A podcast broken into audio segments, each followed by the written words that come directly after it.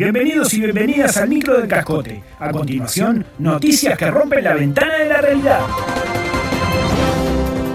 La calle Pou, harto, ante una pregunta por Astesiano, contestó agarrala con la mano.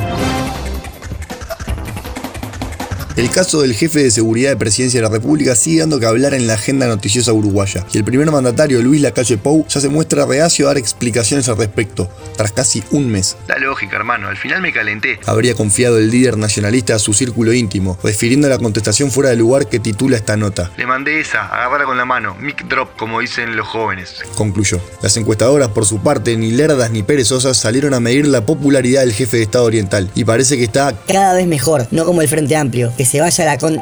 Palabras más, palabras menos.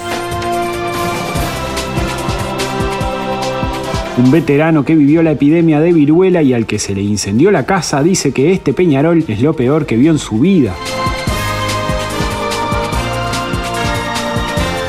Gumercindo Soreto es un anciano de 135 años que vivió muchas cosas por su longevidad y por los diferentes contextos históricos que le tocó atravesar. Encima, el mes pasado, intentó calefaccionar su casa con una estufa a gas que explotó y se le prendió fuego todo, quedó en ruinas, sin casa y sin nada, durmiendo en una pensión. Aún así, Soreto jura que lo peor que le tocó vivir en sus 135 años de vida fue este Peñarol de Leo Ramos. Un horror, una cosa indeseable, dolorosa, es lo peor de lo que te podés imaginar, inmirable casi, como el programa aquel del sello de hoy. Gumercindo concluye que me voy a morir del disgusto si siguen jugando tan mal, que se vayan todos, están deshonrando la historia.